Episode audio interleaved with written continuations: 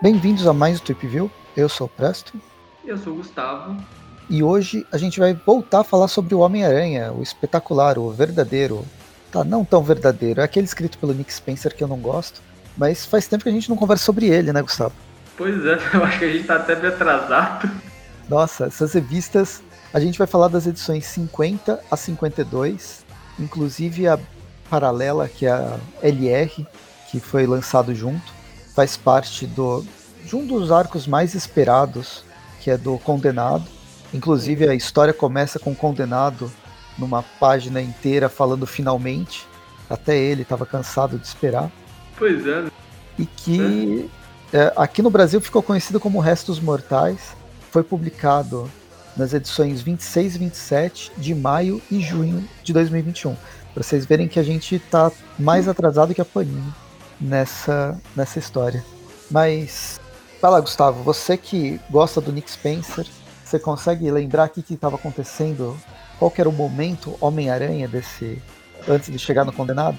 Pois é, nos últimos, no último arco, o condenado ressuscitou o Devorador de Pecados e deu a ele o poder de literalmente devorar o pecado das pessoas. E o cara foi atrás do Norman Osborn. O Homem-Aranha foi lá salvar ele. Um bando de, homem, de homens e mulheres aranhas se reuniram para fazer absolutamente nada enquanto isso. Eles basicamente passaram o arco discutindo se eles deviam intervir ou não, e no final o arco acabou, eles não fizeram nada. Mas por fim o Peter foi lá, os dois juntos derrotaram o Devorador de Pecados.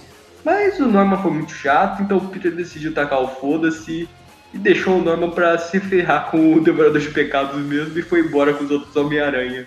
E é aqui que o nosso que a história continua. É engraçado que os, esses guerreiros ara- aracnídeos eles foram mais efetivos em não, em não fazer nada do que o Vigia costuma ser. Bem, a gente vai começar a edição número 50, ela é até maior, ela é comemorativa, talvez porque ela é o número 50, e ela tem os roteiros do Nick Spencer, com a, a arte do Patrick Gleason e as cores do Edgar Delgado. E como eu disse, ela tem 50 páginas, ou não 50 páginas, tem, tem mais, mais do que 20 páginas, que é o comum da história, e vai começar com esse condenado de página inteira, falando finalmente eu tô aparecendo, com essas lacraias correndo em torno dele. Ele é um personagem nojentão, só não ganha do Larval, porque o Larval ainda era, ainda era um herói. Mas é, parece ele no, no cemitério levantando outros corpos. Pois é. E um corpo bem familiar, né? Porque o corpo que ele tá exumando aqui é de um tal de George Stacy. Pois é, ele quer reunir a velha família, né? Como se o, o Capitão Stacy fosse alguma coisa do Peter. Ele é só mais um corpo que o Peter deixou pelo caminho. Que isso, é, os dois compartilharam filmes juntos. Nossa, que lindo. Os anos 70. Bem, aí a gente vai para tem a página de apresentação, tem uma, uma página legal em seis, em quatro, oito, em 12 quadros. O desenhista achou que estava no, no Watchman aqui e mostra o Homem-Aranha brincando de Batman Cavaleiro das Trevas na frente da Lua ou do ET, é, você escolhe. A teia falha e ele vai mer- mergulha pro, pro infinito e além. É basicamente se uma criança brincasse de Cavaleiros das, das Trevas num telhado na vida real. é o que aconteceria. E assim, ele cai, ele é atropelado. Acho que a roupa dele rasga justamente nesse momento. E, bem, no meio, no meio disso, ele cai no meio do lixo e aí ele começa a ficar pensando, ó céus, ó vida, como que tudo isso começou.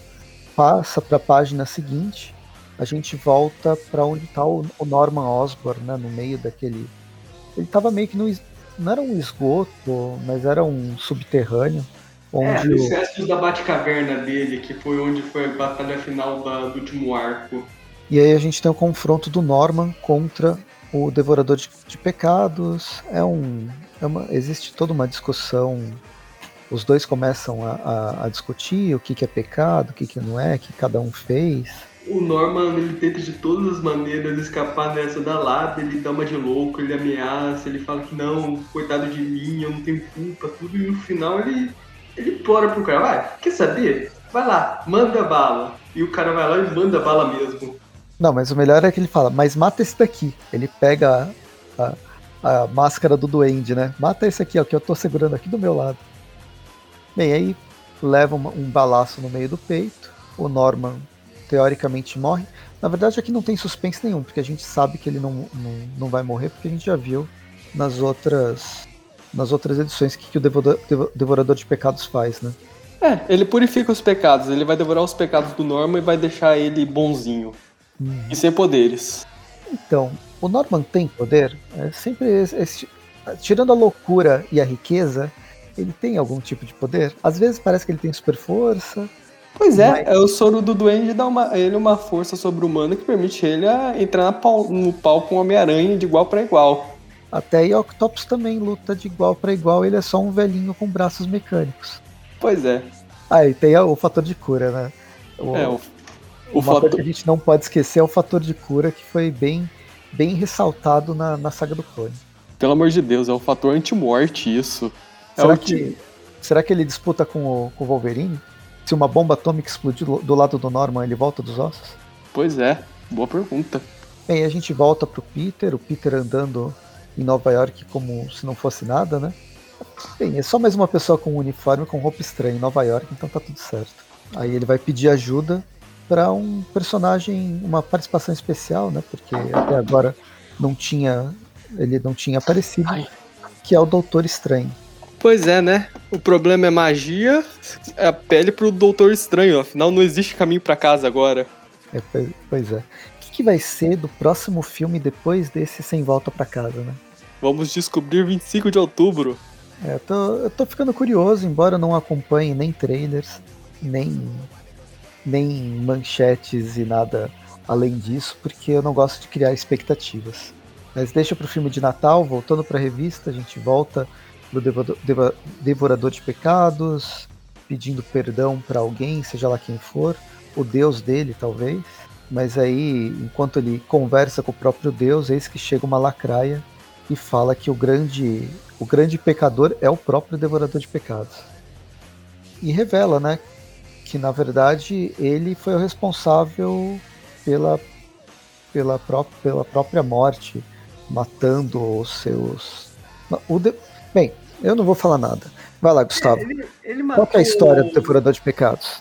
Pois é, o Nick Spencer ele fez um puta. Como é a mesma palavra quando você inventa uma nova história dentro da história? retcon? É, ele fez um enorme retcon na história do Devorador de Pecados que basicamente o Devorador de Pecados ele matou um parceiro policial dele e por causa disso agora ele merece ir pro inferno e eu sinceramente detestei esse retcon porque convenhamos, Stan Carter ele é uma vítima do Devorador de Pecados. Então, na, na, na história clássica lá dos anos 70, é, ele, ele era. Qual que era a história? Qual que era a origem dele? Você lembra?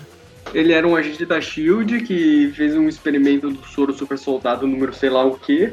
Só que em vez de ganhar poderes ele ficou maluco. Como a grande maioria dos super soldados. Pois é. Só que sem poderes. O que é um tanto quanto pior. Uhum. E não tinha esse lance dele ter matado o parceiro. Não, isso ele inventou lá naquele one shot do Devorador de Pecados, com toda a história, a nova história de origem dele, que ninguém precisava ouvir. É, então, e aqui a gente. O, o próprio Devorador de Pecados descobre que foi ele que matou o parceiro, enquanto ele acreditava que ele estava vingando. Ele achava que era um justiceiro, quando na verdade é, era mais fácil. Ele tinha um trabalho muito mais fácil que o justiceiro, que era praticamente se matar, né? Que ele foi o culpado pela morte de um monte de gente. E se você pensar bem, ele concluiu esse trabalho com sucesso, então realmente não tem muito por que ele ter ido pro inferno. Bem, aí ele é atacado pelos pecados dele, que tem. Os pecados, os pecados que ele se alimentou, inclusive dois deles assumem a forma do Duende Verde e do Fanático. Enfim, os pecados vão lá, viram uma nuvem, viram um monstro Lovecraftiano e saem por aí voando.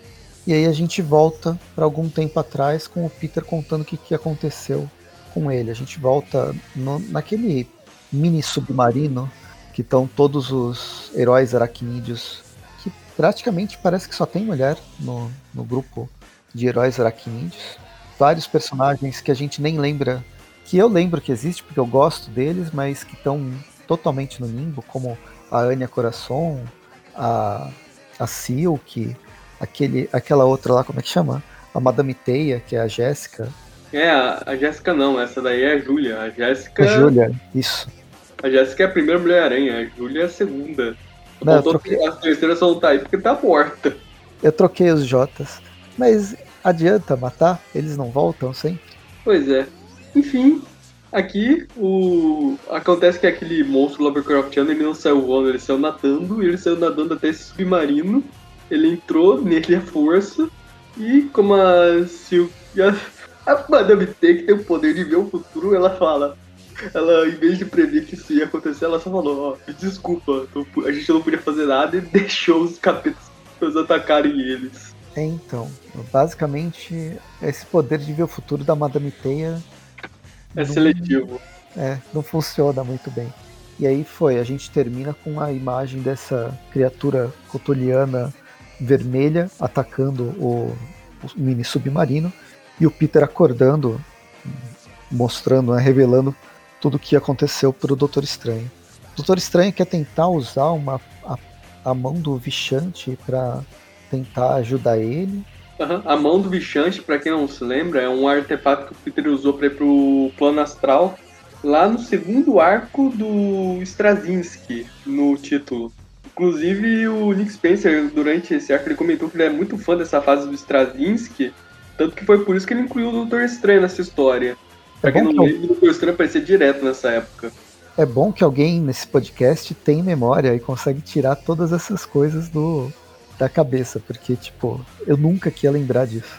Mas enfim, na tentativa de tentar trazer a memória né, do, do Peter de volta, ele tá sempre voltando, a gente retorna pro, pro mini submarino, só o Peter parece que tá acordado, e ele é atacado por todos os ex-heróis aracnídeos que foram completamente transformados por aquela criatura cutuliana. Por isso, se vocês verem uma criatura cheia de tentáculos e olhos, não toque nela, fuja pro outro lado. E torça pra você não estar em um hentai. Nossa, nem me fala. Deve ser muito trash isso. Pois é, aí voltamos rapidão pro presente onde a janela do Doutor Estranho é quebrada por ninguém menos que a Silk, que tá possuída aqui. Ele, ela é uma representação, parece uma das criaturas do. É que eu não vou lembrar do panteão de criaturas menores dos, do Lovecraft, mas parece uma delas. É que num, num board game que eu, que eu tenho lá do o Arkham Horror, tem várias criaturas que você acaba enfrentando ou fugindo, e ela parece uma delas. Pois é, a Marvel hoje em dia ela tá com a mania de, de pegar, de revirar a lixeira do Lovecraft, como diria o Alan Moore, né? Mas eu não vou nem culpar a Marvel. Esse, desde que o Lovecraft virou, ele perdeu lá os, os a família do Lovecraft, né? Ele nem tem família, faz a última pessoa da família dele foi ele mesmo. Mas desde que os direitos do Lovecraft eles entraram como eles ficaram abertos, é, toda a cultura pop está bebendo de Lovecraft a, a, dar com pau. A gente vê de lo, uh, jogos de tabuleiro, jogos de videogame, vários quadrinhos, filmes, séries de TV, das menores referências às referências mais diretas, de filmes de terror a bichinhos de pelúcia. O Lovecraft está em todas. Então não vou nem culpar a Marvel por ter por estar tá utilizando isso mais uma vez. Ela só está surfando na onda ou surfando no tentáculo. E aí depois disso a gente vem para a gente fica sabendo o que está acontecendo com aqueles corpos que o, o, condenado tinha, tinha tirado do cemitério. Ele simplesmente está fazendo um jantar de família. É uma, um jantar muito agradável de família. Pena que a é, família é, tirando... já morreu faz tempo. É, também tirando que tá tudo sujo, cheio de teia de aranha, baratas andando para tudo quanto é lado. É que o condenado, ele nunca foi muito aciado, né? Desde a primeira aparição dele. É, ele nunca foi o tipo higiênico. Aí nessa narrativa toda cortada que o Nick Spencer adora, a gente volta pro, pro Norman Osborn, ele acorda. Agora ele acorda completamente bonzinho e, e se culpa por tudo que aconteceu em toda a história de vida dele. Ou pelo uhum. menos desde que ele virou um empresário. Uhum. E Porque ele... virar um Verde Verde é de menos, né? O problema é ter virado um mega empresário. Pois é. Enfim, ele é resgatado pelo pessoal e pela. Olha, vejam só, a doutora Carta, enfim, ela tá ganhando algum destaque nas histórias. É, ela tinha reaparecido depois da saga, né? Ela tinha morrido e reapareceu na saga do. na segunda saga dos clones. E agora, a última vez que ela apareceu foi no, no Carnificina Absoluto. Ela tinha aparecido na minissérie lá do Asilo Ar, do Asilo Arkham, do Isso. Faz a referência a DC ao invés de mim. é, a, eu juro. A, a minissérie que era para ser uma era para ser uma, uma série mensal, acho, mas que foi mais um mais uma história terminada antes do que antes do que se esperava, né? É. Enfim, a, eles, eles capturaram alguns dos capangas lá do Devorador de Pecados. O Norman ele tá falando que não, o Devorador de Pecados não é o problema, tem uma coisa muito pior. A solta e essa coisa pior é o condenado que, agora bata os tambores, ele é o filho do Norman Osborn, ele é o Harry Osborn. Até esse momento ele só fala que é o filho. Vai saber se. O Norman Osborn tem um monte de filho por aí. É, é, mas o único que tem esse o que, que puxou o cabelinho dele é o Harry. e nessa imagem tá mostrando o Devorador de Pecados olhando no espelho e é a cara do Harry mesmo que tá nela. Mas sabe que essa última imagem, eu, eu, imag, eu pensei não no Harry, mas no próprio Norman olhando pro. olhando pro. pro condenado. Eu pensei que o Harry, o Harry ele tá tentando fazer cosplay de Kiko, porque ele tá inchando as bochechas e a boca pra ficar com aquele bochechão do Kiko. Nossa. E tipo, isso é uma revelação que, na verdade, vazou para tudo quanto é lado, todo mundo já sabia, principalmente aqui no Brasil. E eu não, no final da Carnificina Absoluta, aquele timinho, o pessoal já tinha adivinhado que era o Harry. Uhum. Mas o Nick Spencer é conhecido por deixar spoilers, né? Ele não. Ele. Ó, as cenas do próximo episódio. E a gente termina a edição número 50 e vai para edição 50 LR porque nessa saga a, a Marvel resolveu dividir, ao invés de ter é, 50, 51, 52, ter uma continuidade, ela dividiu por, com esse LR. Você lembra o significado de LR? É, Last Remains. É o nome do arco. Por que então 50 e depois 50 ponto Last Remains? Boa pergunta. É a mesma coisa que o Nick Spencer já fez lá naquela última última caçada de Craven lá, que eu nem lembro mais o nome. A, as edições principais é o ponto de vista do Homem-Aranha. E as edições que a gente está vendo com essa numeração, essa, quer dizer, esse alfabeto aí, elas são as edições que são o ponto de vista dos coadjuvantes, ou dos vilões. Ah, inclusive aqui no resuminho dessa edição já confirma aqui, ó, que é o Harry mesmo, o condenado. Se alguém tinha dúvida. Uhum. Pois é, na época um monte de pessoal, um monte de gente pensou que era o Gabriel Stacy. Nossa. É, então. Por isso, eu falei, existem vários filhos do, do Norman, a gente talvez não conheça todos. É, a gente vai chegar nisso no arco lá pra frente. Nossa. Bem, nem, nem me adianta. Quando a gente chegar lá, deixa eu sofrer quando chegar. A dor de cabeça. Vamos deixar essa dor de cabeça pra mais tarde. Sim. Essa, esse LR, né, 50.LR, a gente tem o Nick Spencer junto com o Matt Rosenberg né, nos roteiros. O artista é o Federico Vicentini e as cores é do Márcio, Meni, Márcio Meniz. E aí a gente começa no com um Homem-Aranha apanhando de todo mundo lá, de todos os amiguinhos aracnídeos dele dentro do mini submarino.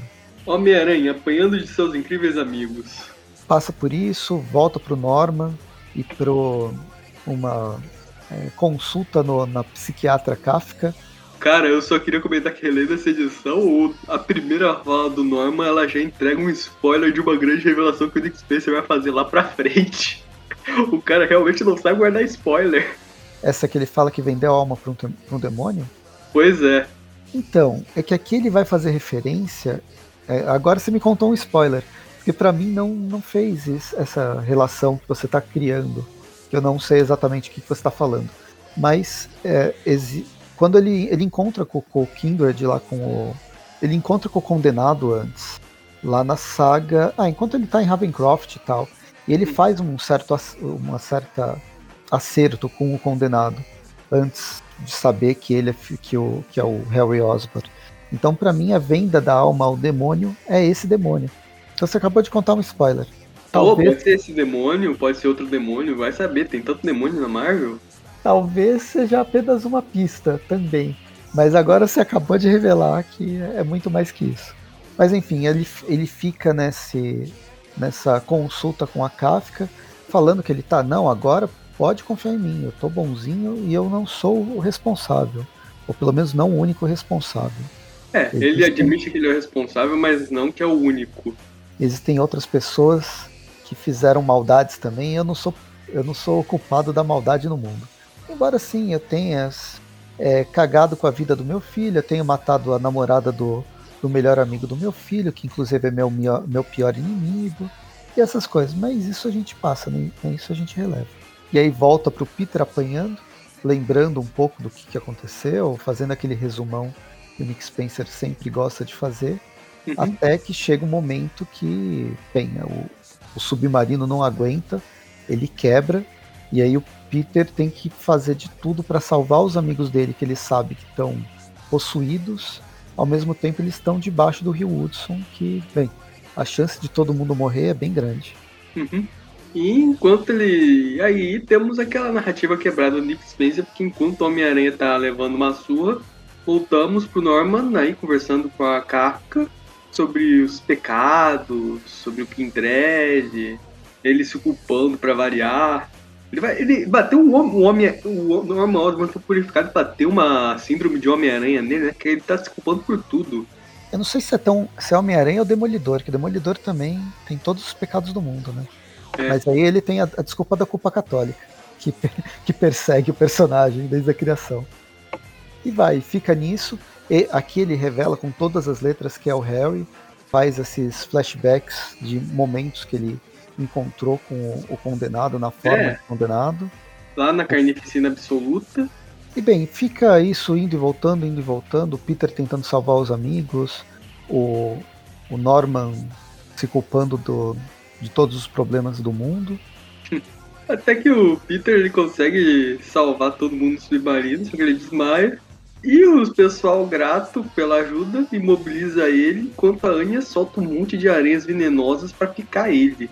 E é, inclusive é por isso que ele tava todo desorientado lá naquela edição passada que a gente viu lá no começo que ele não tava nem conseguindo se balançar de teia. Segundo eles, ele levou veneno de aranha suficiente para matar um elefante. É, tem algum lugar que fala. Era um elefante pequeno. Ah, é, é a, a, a, a Mulher-Aranha aqui, a Jéssica. É. Jéssica do Will. Uhum. Bem, e... o Norman consegue convencer a doutora Kafka que ele agora é bonzinho principalmente porque ela tratou de vários, várias vítimas do Devorador de Pecados que também estavam passando pelo mesmo, pelo mesmo, pela mesma crise de consciência. E aí depois disso a gente vê a chegada de uma velha personagem, uma velha conhecida, que é a Mary Jane, depois de fazer o seu, o seu tour por Los Angeles. E a pois gente é. já comentou sobre essa história.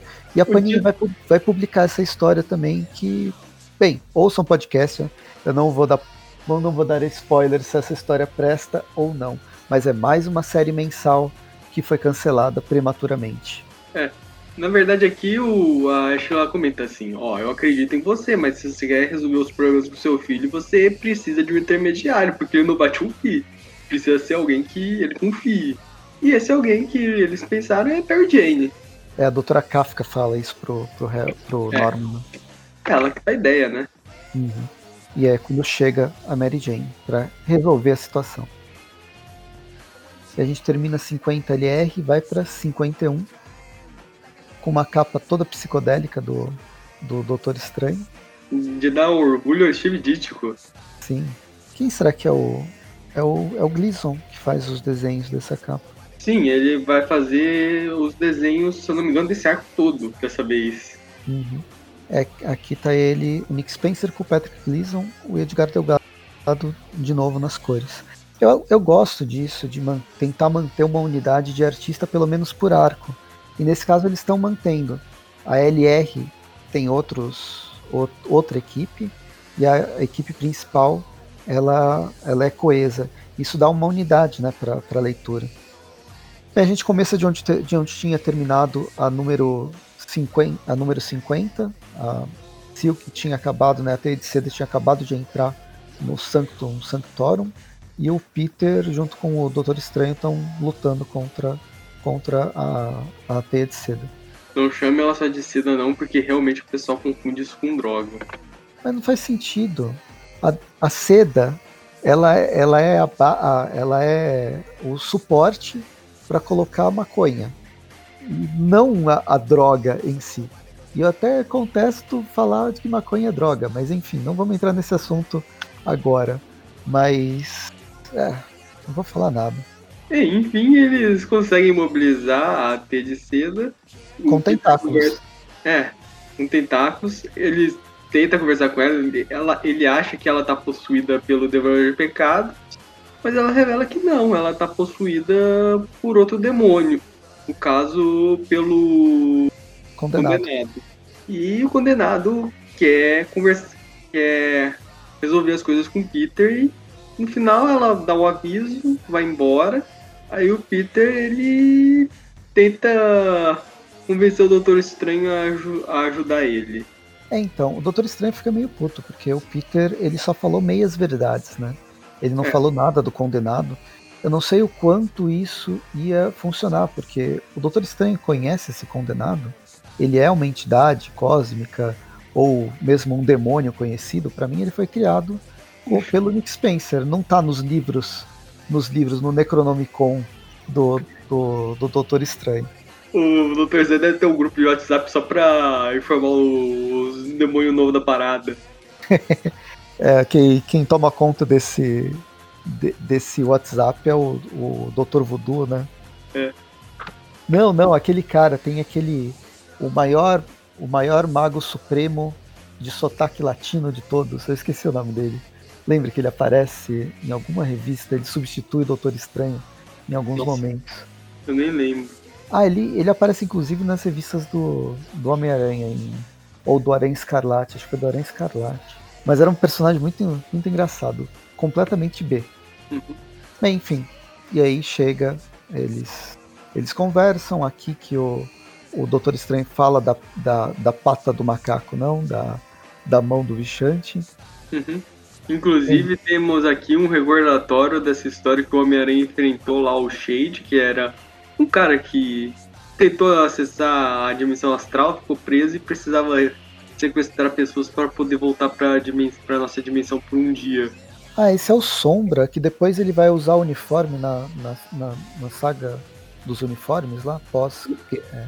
Não, não, não. É um personagem sem qualquer relação. Ele só aparece em um arco mesmo. Hum, tá. Bem, Sombra é um nome comum para várias pessoas. É um é um nome popularzinho, né? Uh, o, se o se o jovem ele quer virar um super-herói sombrio, o primeiro nome que ele pensa é Sombra. É, eu tô sentindo que o meu personagem, só porque tem esse poder lá no RPG, ele está sendo sacaneado. Não foi intencional, eu juro. Bem, enfim. É, tem todo esse recordatório, o Doutor Estranho começa a tentar utilizar a mão de Uxante por algum motivo ela não funciona. Uhum. E aí, de repente, ah, ele é expulso. É, é o... o Doutor Estranho expulsa ele, ele da, da casa e a é. mão de Vichante desaparece. É, ele expulsa o Homem-Aranha porque ele percebe que tem alguma coisa errada com a alma dele. Só que quando ele volta, a mão tá lá. E eis que descobrimos, voltamos um pouco no tempo e vemos o que aconteceu o Peter, ele, depois de ser expulso, ele foi bater na, na porta da ex dele, a Gata Negra. E Não, foi ela que fez esse serviço. A, isso aqui, a gente volta no tempo pra, pra, pra de dia. Antes dele passar na casa do Doutor Estranho, ele passa na casa da, da, da Gata Negra, né? Ele ainda tá todo zoado, todo envenenado. Pois é, né? Pois é, ele planeja. Como é que o Peter ele planejar roubar aquela mão se ele nem sabia que ia precisar daquela mão antes? É, Pois é. é. Pode ter sido a, a Madame Teia ter falado alguma coisa para ele, quem sabe. É, alguma coisa que o Nick Spencer não explicou pro leitor recentemente. Bem, aí na página seguinte a gente já volta à noite com o Peter encontrando a gata negra e a sua mãozinha, mãozinha amiga. Nossa, isso daí, daí pode causar confusão. Mas enfim, o Peter ele pega a mãozinha amiga dele e some Nossa, eu tinha pensado na, na família Adams e não em qualquer outra coisa nesse sentido. Uhum. E ele vai pro mundo dele na dimensão astral. E tem algumas referências à visita que ele fez naquele arco do Straczynski mesmo. Inclusive as placas que aparecem lá do da Tia May. Aparece uma do Tio Ben escrito Nunca se esqueça, uma do Morlon escrito Ele vai voltar. E realmente voltou. Várias ele... vezes. Nossa, inclusive não vou dar nem spoiler, você continue ouvindo o podcast que a gente vai chegar nisso daqui a pouco. E temos inclusive uma cena do Peter encontrando a Mary Jane e ela falando aquele o que ela disse para ele antes deles aceitarem fazer aquele pacto com o Mephisto, antes do Peter antes da Mary Jane ser atacada por lacraias e o Peter ser sugado para a Terra até de volta à nossa dimensão. Quer dizer, a dimensão dele, né? A gente não viu no universo Marvel, mas ele foi de volta ao ponto real. E é engraçado que aqui a gente poderia pensar até que ele voltou no tempo, né? Porque ele aparece num túmulo saindo do túmulo como se tivesse, tivesse na, na saga lá do, do Craven. Pois é. Aí bem, ele tá no meio do cemitério e não dá para entender exatamente o porquê, mas ele deve, ter, deve ser o sentido de aranha que guia ele para um mausoléu. E nesse mausoléu ele encontra a família dele reunida, ou pelo menos a família que já morreu. É, o Kindred tá fazendo uma festa e tá todo mundo lá. Inclusive os que dá pra ver lá, a gente só reconhece esse pelo cabelo mesmo. Uhum. É, depois... Uma pergunta, o, o, o, esqueleto, ele mantém o cabelo depois que ele morre? Não, não. É... Não, ele vai, ele vai se deteriorando até, até desaparecer. Assim, o cabelo ele até fica, mas ele não fica preso no. Não existe couro cabeludo para ficar preso no, no osso, né? Cara, agora eu fico imaginando que Dredd indo pra uma loja de peruca procurando uma peruca igualzinho o cabelo da Gwen Stacy pra colocar no, na caveirinha dela. Não, porque o cabelo da Gwen Stacy é de dar inveja a qualquer cabeleireiro. E isso uhum. porque ela tá morta há uns 10 anos, pelo menos. Debaixo tem, da terra. Também tem aí o Ned Leeds aí usando topete e tudo. Bem, pelo menos eu imagino que é o Ned Leeds, às vezes pode também ser o Flash, sei lá. Na Mas próxima edição fala alguns personagens. O Flash Thompson sei que tá aqui no meio. E por sinal, o Flash Thompson tá fazendo. Ele nunca apareceu em tanta revista depois que morreu, né? Pois Ele é. Tá lá né? no Venom também. Morreu, mas passa bem. E a gente vai de 51 para 51 LR. Com a Nick Spencer, Matt Rosenberg, Federico Vicentini e o Márcio Meniz. Para essa parte 2, começando com o pesadelo do, do Devorador de Pecados. Pois é, achou que o Nick Spencer, enfim, dá o fim, um fim merecido para esse personagem, deixar ele enfim voltar a descansar em paz. Achou errado, otário. Ele tá, a gente ainda vai ver muito Devorador de Pecados por aí, nesses, nesses arcos aí que a gente vai ver a seguir. Então, é engraçado que o Devorador, Devorador de Pecados ele é tão inexpressivo, né? Ele só ganhou importância por causa da história que ele tava, mas o personagem em si, ele não é nada. Não. É, ele era interessante quando ele tinha aquela questão da dupla personalidade, que o Stan ele era um sujeito super gente boa. Ele, era um tio, ele era um tio muito legal e o Devorador de Pecados era um maluco que matava todo mundo que dava na telha. Agora o Spencer transformou ele num justiceiro católico, basicamente. Pois é. É que eu não vejo ele como um personagem que fosse perdurar, sabe? Pois eu é. Ele só ficou marcado pela, pelo envolvimento lá com o Capitão Stacy, com a. É, principalmente com o Capitão Stacy, com a. a com a Jean Wolf. E com a Jean Wolf. Porque se ele não tivesse morrido naquele momento, né? Ele, ele, ia ser desaparecer, ele ia desaparecer se ele não tivesse nenhuma história marcante. O personagem em si, ele ia ser esquecido como qualquer um. Até que o Nick Spencer gosta dele bastante e traz ele com um peso até maior nesse sentido que o, que o Gustavo falou, né, de transformar ele num, num justiceiro mais católico. Uhum. E bem, ele tá com peso na consciência, conversando com os seus capangas. Os capangas eles querem continuar matando pessoas, mas e com superpoderes e assaltando geral, mas o devorador de pecados agora é bonzinho porque o pecado dele foi devorado. E aí é, ele bonzinho vê... mais ou menos, né? Ele, ele... tá meio malucão. Ele basicamente os capangas ele informam que agora que na verdade ele perdeu todos os poderes tudo lá e agora deu uma louca nas aranhas e o Stan ele pensa Não, meu mestre não me traiu. Agora eu tenho a missão de acabar com esses homens, com esse, essa infestação de homens-aranhas. Mas isso a gente vai ver mais pra frente. Aqui só tá mostrando, terminando mostrando a notícia aqui da que os Homem-Aranhas, aquela ordem da teia lá, eles deram uma surra lá no nos jovens guerreiros. Não é dos jovens guerreiros, é. É, novos, guerreiros. guerreiros. É, os novos guerreiros. Eles atacaram novos... a ponte, deram uma surra, os novos guerreiros e continuam, estão causando um rastro de destruição pela cidade. Os novos guerreiros que voltaram depois daquela saga que, que a gente chegou a comentar lá do, do Miles Morales, lá dos jovens. Uhum. O, o foragido, virou foragido aqui no Brasil. É, eles teriam o título solo deles, mas a pandemia tomou isso deles. Nem isso eles conseguiram, coitado. Pois é. é pelo Bem, menos eles não encontraram aquele. Como é mesmo o nome daquele cara que se explode? Ah, o Nitro. É, pelo menos eles não encontraram o Nitro de novo. Bem, depois passando do celular, a gente vai pro computador e volta a ver a, a gata negra. Ela, ela é responsável por fazer o recordatório Nick Spencer. Aham. Uhum. Enquanto ela faz o recordatório Nick Spencer, aparece o Doutor Estranho querendo a pata de macaco dele de volta. Inclusive, ele invoca um macaquinho demoníaco pra pegar a pata da gata negra. É um macaco meio mágico de Oz, né? Com asas. Só que um pouco mais dentuço. Uhum. Só que a que ele pega é falsa. Nossa, o Doutor Estranho fica muito puto, né? E a gata negra, bem, e você vai ter que trabalhar comigo. É, essa é a solução. Enquanto isso, enquanto o Doutor Estranho fica remoendo toda a sua raiva, a Mary Jane ela tá, ela tá presa no trânsito em alguma ponte né, de Nova York, né, chegando em Nova York, vindo do aeroporto.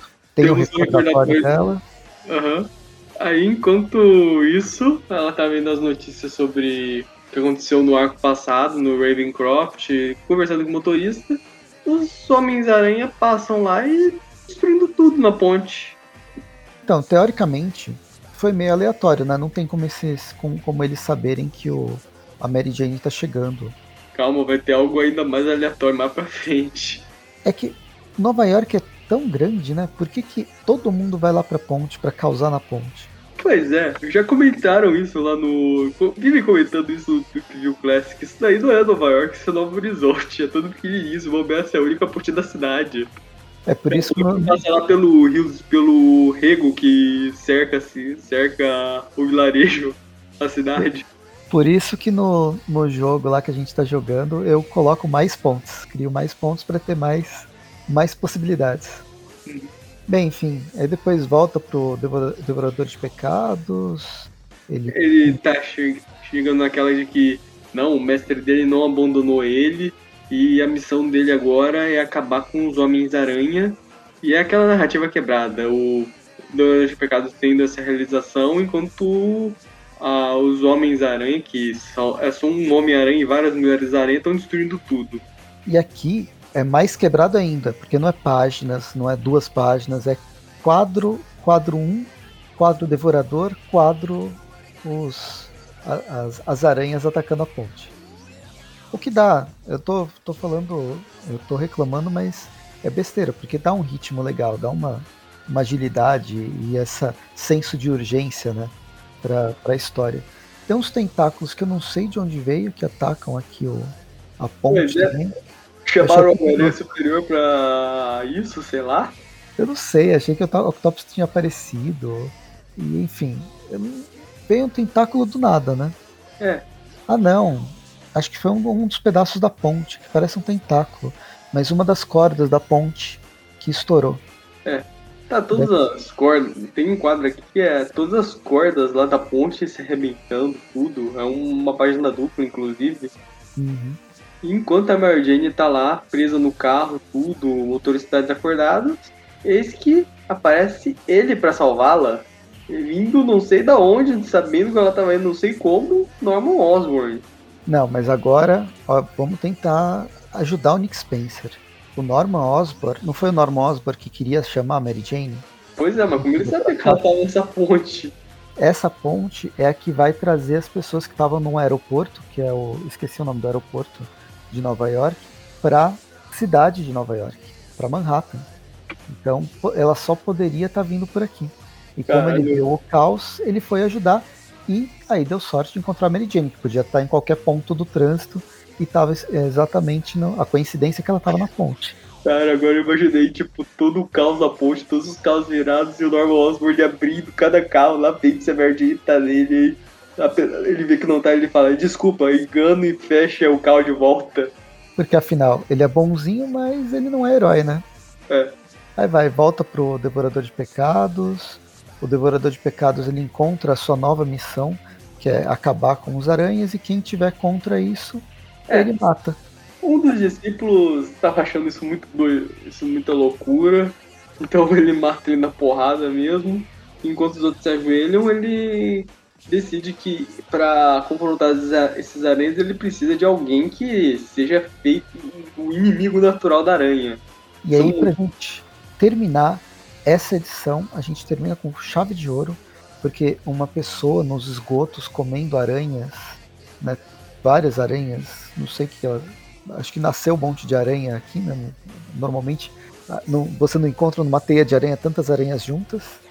E termina com uma página inteira do Morlun sem camisa, se alimentando de pequenos aracnídeos. Cara, quando essa, eu vi essa página edição pela primeira vez, o meu pensamento quando eu vi o Morlun foi porra, que sempre quando o Morlun aparece, alguém morre. Pode olhar. Esse cara ele não deixa barato não.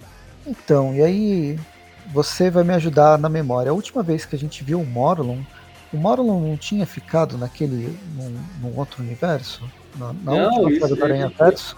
Aí tivemos o Aranha Shedon que ele e os irmãos dele voltaram para essa dimensão. Só que o Morlun foi preso enquanto toda a família dele ou morreu ou virou um bebê para ser criado lá pela Tia Aranha. É, então, isso. Então, mas ele tinha. É, bem, se ele tinha sido preso, ele pode ter fugido. Principalmente porque provavelmente ele foi pro Ravencroft, né? É.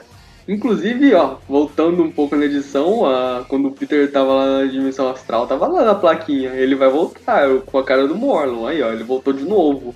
É Sabe que lá muitas vezes ele vai voltar. Mas eu, eu gosto até do personagem, não tenho problemas com ele. É que ele é poderoso demais, é difícil. É, Cria-se toda uma, uma aura em torno do, do personagem e ele é um tipo apocalipse no, contra o, o Superman. Você coloca esse personagem, ele não pode estar dentro de um super grupo de super vilões. Ele age sozinho e é extremamente mortal. Esse cara sozinho ele é mais problemático que o exército de vilões inteiro. E eu acho difícil trabalhar com ele e ele ser recorrente assim. É, tanto que eu comentei, sempre que ele aparece, você pode ver, alguém morre. Uhum. Bem, vamos ver, vamos continuar com essa história. Ah, antes que vocês pensem que a gente vai contar a saga inteira, na verdade a gente vai parar no meio, porque ela foi uma história bem grande, teve várias. Foi das 50 a 54, né? Aham, uhum, não, não, não, a gente vai parar no final. Vamos chegar no final dessa história você vai ver que depois disso não tem mais nada. A gente vai parar na edição 52 e 52 LR, que é a complementação. E falando nela, a gente começa a edição número 52, mesma equipe criativa, né, o Pat, Nick Spencer, Patrick Gleason e Edgar Delgado, começando com a, a apresentação dos, dos personagens através de pequenos pedaços e também funciona como um recordatório. Aqui lembra aquela cena clássica que todo meme aparece lá do é, o, bom, o feio, é, the, the, the, Good, The Ugly and the. Esqueci, o The Bad. Eu não lembro. Mas é aquele filme clássico de faroeste dos anos dos anos 60. Que começa a mostrar o olho de cada um dos personagens. É, é The Good, The Bad and The Ugly. Isso. Foi tudo fora de ordem, mas é isso aí. Que aqui vai mostrar a, a, a dentadura do, do condenado, os olhos do, do Homem-Aranha, o aquário do mistério, inclusive falando que o mistério está morto, e os olhos todos tristonhos do Devorador de Pecados. E depois uma aranha lutando contra uma lacraia.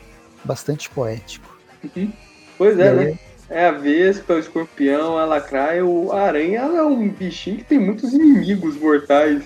É tipo aquele meme dos Simpsons lá que eles são inimigos naturais, assim como os escoceses e os irlandeses, os escoceses, os ingleses, os escoceses, os japoneses, os escoceses e outros escoceses. É aranha e o escorpião, é aranha e a vespa, é aranha e a lacraia, é aranha e as outras aranhas, todos são inimigos mortais. É, vida de aranha não é fácil. E aí a gente vê, depois de toda essa metáfora, a gente vê o Peter chegando né, nesse mausoléu, chegando pro jantar do condenado, e aí é, ele fica meio é, gaguejando, né? O que, que você fez? Aqui a gente encontra todos os. Na verdade, tem menos gente do que tinha antes. É. Ele comenta por alto alguns que estão aí, né? Tem o George Stacy, a Gender Wolf, a Mara James, o cara, essa daí eu duvido que alguém além do Space lembrava que existia, que tinha morrido. Então, é, eu lembro, porque eu lembro do. Eu, eu li e gostava da fase lá do, do Dan Slot. Mas acho aí, que são poucos, né? É. Ah, sei lá. Hoje em dia, a morte dela, eu acho que ninguém mais lembrava além dela. Tipo, a morte da Julia Leof todo mundo lembra, do George Stace. A do Flash é bem recente também, né? A da Gwen. E, é claro, o Tio Ben. Eu acho que faltou um pessoal aí, né? Ou se for trazer todo mundo que o Homem-Aranha já matou. É, não ia caber nesse mausoléu, não. É um mausoléu muito pequenininho esse. Bem, enfim, tem aquela discussão do condenado falando da família e blá blá blá. É só para dar uma desculpa para todo mundo sair na porrada. É, ele tá falando que aquilo lá é uma intervenção e que todas as pessoas queridas pelo Peter estão aí para intervir. É, é uma... eles estão saindo na porrada. O Peter ainda encontra o seu cosmo interior para fazer o último ataque contra o condenado que não adianta muito, porque parece que o condenado não tem exatamente um corpo, né? Um corpo físico para se bater. Pois é, né? O Peter, ele. Acontece aqui o mesmo que acontece em Homem-Aranha 3, com o primeiro encontro do Peter com o Homem-Aranha, só que é mais nojento porque o que sai é meleque e larvas, em vez de areia. Ele apanha, apanha, apanha, vai parar na dimensão dos espelhos lá do mestre dos espelhos do vilão do Flash. Uhum que mostra tudo que está acontecendo na cidade enquanto ele está apanhando. E são os aranhas tocando terror por toda a cidade. Tem até uma representação da cena da morte da Gwen, mas agora é a própria Gwen matando o Miles Morales. Aham. Uhum. Aí o Peter ele desiste, ele não aguenta mais, ele só quer que tudo pare. Aí ele faz um acordo. Pois é, né? O Homem-Aranha é foda. O Homem... Os Homens-Aranha, eles não podem vir um diabo porque eles querem fazer pacto com ele. É impressionante esse instinto de fazer pacto da aranha. E o pacto é o seguinte: o condenado vai, pra... vai liberar todo mundo. E em troca disso, ele vai matar o Peter. E... e esse personagem, esse condenado, ele tem um nível de poder muito grande, assim. Desde que ele uhum. apareceu e aqui tá mostrando mais ainda que eu acho, achei bastante exagerado, na verdade. Uhum. É um personagem que acabou de ser criado. Pois é. Tô tentando fazer o Morlon de novo, né? Sim, com um pouco mais místico nesse caso. É. Aí, enfim, o, o condenado levanta a mão, todo mundo é liberado, tá todo mundo feliz, todo mundo tá salvo. E, para finalizar o acordo, o Kindred vai lá e quebra o pescoço do Peter ele, e ele morre e acabou. Esse é o fim do Tweep View, não temos mais programa. Acabou. Agora... Adeus, gente. Valeu, obrigado pelos peixes. Adeus. Agora fiquem só com o Tweep View Classic, né? Aham. Uhum. Lembre-se dos posts que o Peter estava vivo. Não, Não, e é engraçado que a, o, o, o, snap, né, a quebra de pescoço, é para não deixar dúvida. A gente vê a cabeça do Peter virada para trás. O, o condenado uhum. torce ela completamente, só faltou arrancar. Uhum. É bem estranho, né? Que depois disso eles têm uma preview, na próxima edição teremos a 52.lr, depois teremos uma 53. Não sei por que o Homem-Aranha morreu. Óbvio que ele não vai voltar. Já se viu super-herói ressuscitar assim? Poxa, mas na capa a gente tem outros personagens. É. A gente é. tem o, o, Estranho, a, a Gata a Negra, o corpo do Homem-Aranha ainda. É, provavelmente a próxima edição vai ser o Kid brincando lá com o cadáver do Peter mesmo, só.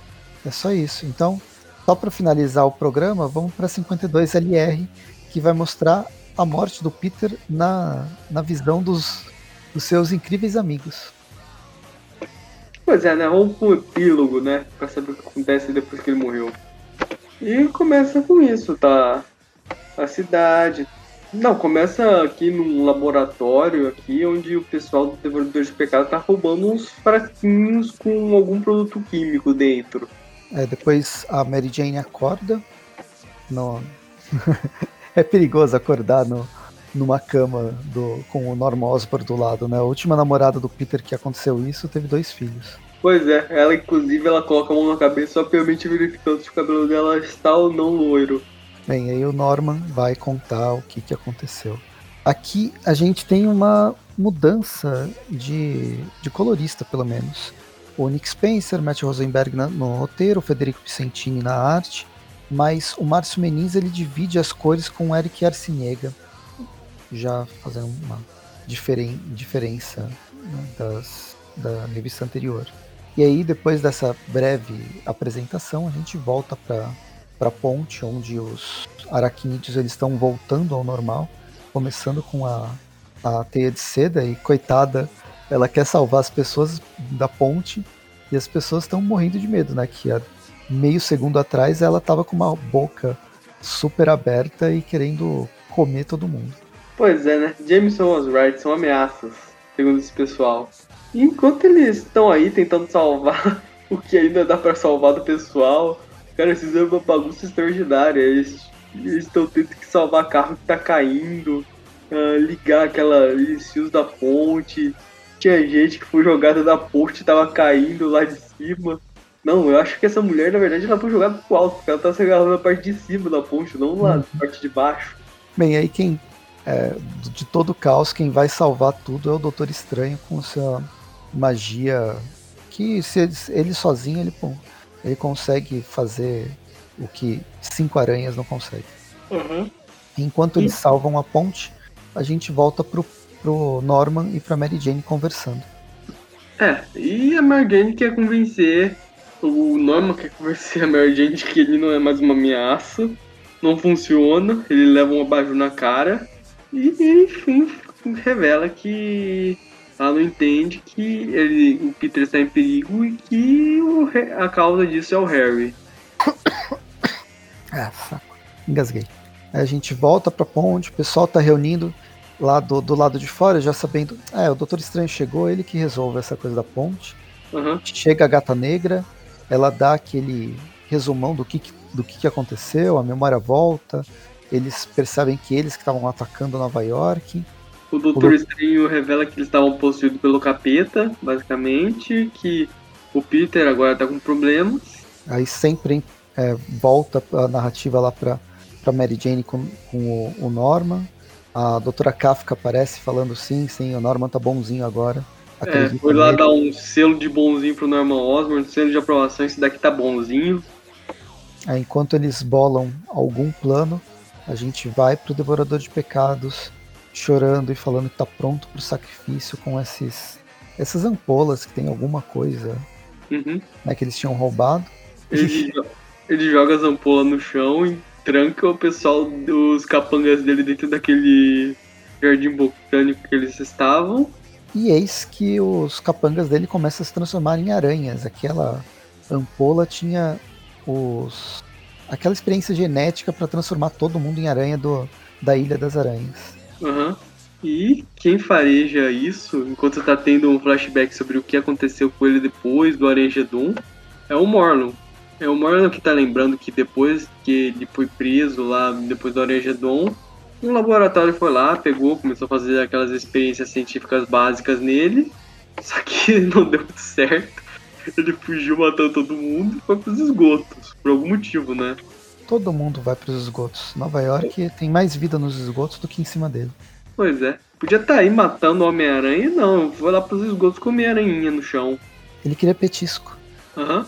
Ele fareja os novos totens aranha que apareceram e sai correndo atrás deles. A gente volta pro Santo Santorum. E, bem, isso é volta só para contar o que, que tá acontecendo. O Doutor Estranho faz aquela explanação. A, a Madame Teia ela complementa as coisas que vão acontecer ainda com vários spoilers, irritando inclusive o Doutor Estranho. E eles vão pra dimensão astral atrás do Peter. E deixa a gata negra pra trás. A contragosto, né? Mas O do, Doutor Estranho foi bem legal. Ele, fa, ele chega pra Gata Negra. Não, Gata Negra, você tem a missão mais especial de todas. Ficar aqui e proteger a mão. Só assim que a gente vai voltar. É uma desculpa. roubar ela. Faz, né? e, e é aquela desculpa que sempre fazem pro coadjuvante, né? Não, a sua missão é mais importante de todas. Você fica aqui na base porque vai que eles voltam. Uhum. A história dessa pessoa nunca é contada. Pois é. Vai que às vezes o Peter ele, ele volta pro Santo Santuário todo legal, né? Quem sabe? Bem, a história termina com uma Mary Jane com um olho brilhante nesse universo, nesse plano astral. Enfim, acabou o Homem-Aranha. Voltamos no Tweep View Classic. Quem será que agora vai assumir o manto? Provavelmente é o Ben Haley. Pois é, essa, essa notícia aí do Ben Haley voltar, eu tô, tô querendo ver o que, que vai acontecer. O Nick Spencer, ele, ele sai do Homem-Aranha na número 75, a gente tá falando da 50 ainda. É, na, ele sai na 74 e é na 65, 75 que o Ben Haley volta. Mas quem que é o roteirista? Nossa, quem são os roteiristas? Eles chamaram um monte de gente para fazer o título voltar a ser semanal. Nossa, semanal? Pois é. Isso. Tipo, deixa o Homem-Aranha descansar, faz, faz deixa que se faça boas histórias, mas não precisa ser semanal. Pois é, inclusive chamaram de volta o Zeb Wells, que já participou dessa turminha semanal do Homem-Aranha lá 10 anos atrás. Uhum. Mas sabe, essa coisa de explorar o personagem até o bagaço é muito irritante, que acontece com o Homem-Aranha na Marvel, mas comece, com, acontece ainda mais com o Batman no universo DC. Parece que 70% das revistas lançadas da DC atualmente é Batman. É Batman ou alguém do de Gotham City. O Homem-Aranha. É Bat-família, basicamente. É, e tem tanto personagem legal para se para se fazer outras histórias, para ter outras possibilidades de história. Enfim, o Homem-Aranha acaba caindo na, mesmo, na, na, mesma coisa. Ainda bem que ele não faz assim tanto sucesso quanto o Batman no fim.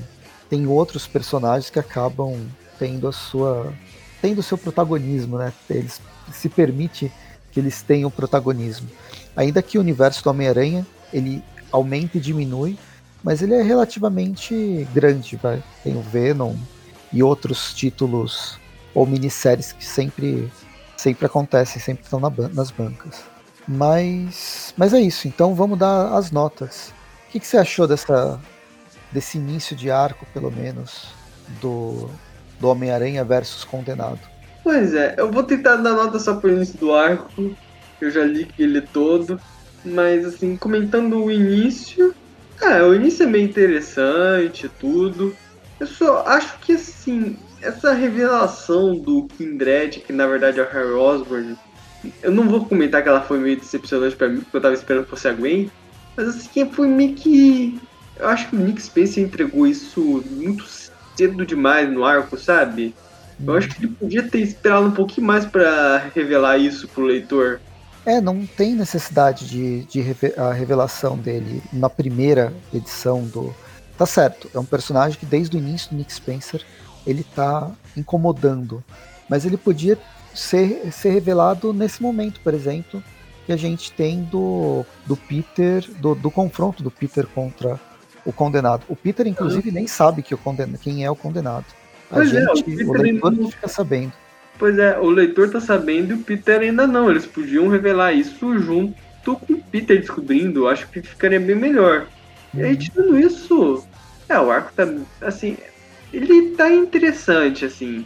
Essa coisa do condenado fazer uma guerra psicológica com o Peter, o fato dele ser, assim, tão absurdamente poderoso Tipo, no Peter não pode simplesmente descer a porrada no cara porque os punhos dele não vão ter efeito nenhum no Kindred, tudo. Isso cria um, uma ameaça. Um, assim, isso cria toda uma tensão sobre como é que vai derrotar esse cara, se não dá para derrotar ele na porrada. Por enquanto, tá interessante, tá interessante.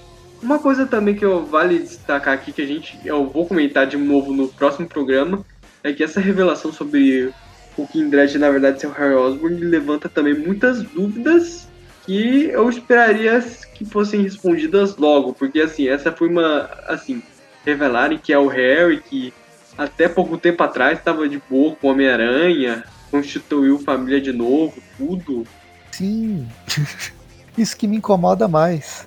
Pois é, né? Isso é algo que pelo menos eu vou fingir que eu não sei o que vai acontecer depois, mas é algo que eu espero que seja respondido nesse arco, porque realmente só revelar isso e deixar as explicações para muito depois, isso seria muita sacanagem com o leitor, porque esse tipo de revelação ela é o tipo de revelação que mais, mais traz perguntas do que respostas. Uhum. Então fala sua nota. É, até, até tinha esquecido da nota. Sei lá, eu vou dar um 7,5 por enquanto. Eu acho. Eu acho que vou te acompanhar nesse 7,5. Eu gostei. Eu achei interessante a história, mas tem alguns furos. História, é, roteiros terem furos é, é, comum, isso acontece. Às vezes tem alguns furos que a gente acha que é furo, mas não, na verdade não é. A gente não está entendendo exatamente a forma que o roteirista está contando. Mas existem umas facilita facilitações bestas, assim, que, que nesse caso são incômodas. Como o próprio vai que a gente falou dos, dos, dos aracnídeos aqui encontrarem, é, irem justamente para para ponte que tá a Mary Jane. O Norman, causar lá, o Norman ter dado a sorte de encontrar a Mary Jane naquela ponte, porque as pontes lá de Nova York elas não são pequenas assim, não. Não é fácil de encontrar uma pessoa específica lá, não. É, então. E a gente forçou a barra para tentar explicar que isso pode acontecer. Mas, enfim, essas coisas incomodam. Mas a história como um todo, e mesmo esse LR e não LR, para mostrar dois, duas perspectivas diferentes, dois pontos de vista diferentes, eu acho que fica, fica legal porque consegue trabalhar com os outros personagens além do próprio Peter. Então, isso isso anima.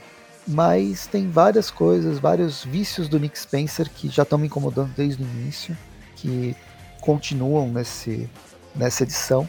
Então vou manter 7,5, a gente fecha com média 7,5, não é uma, uma média baixa, né? uma média ok. E é primeira metade dos Restos Mortais, a gente continua no pro, num, num próximo, não no próximo, mas num próximo episódio para terminar essa saga e dar continuidade. E acho que é isso. A gente vai ficando por aqui. Espero que vocês tenham gostado do, do episódio. Comentem aqui no, em qualquer uma das redes sociais. As redes sociais são várias. A gente tem desde do, dos podcasts até que eu não sei se caracteriza como rede social, né? Mas a gente tem o Facebook, Twitter, Instagram, tem a, o próprio Discord, que tem a comunidade do Discord lá, que é bem legal, tá, bem, tá, tá bastante ativa, tem o grupo no WhatsApp. Entre em contato para entrar em alguma desses, algum ou mais do que um desses grupos. Todos esses lugares são palcos para se conversar sobre essa história, sobre o personagem, sobre várias coisas.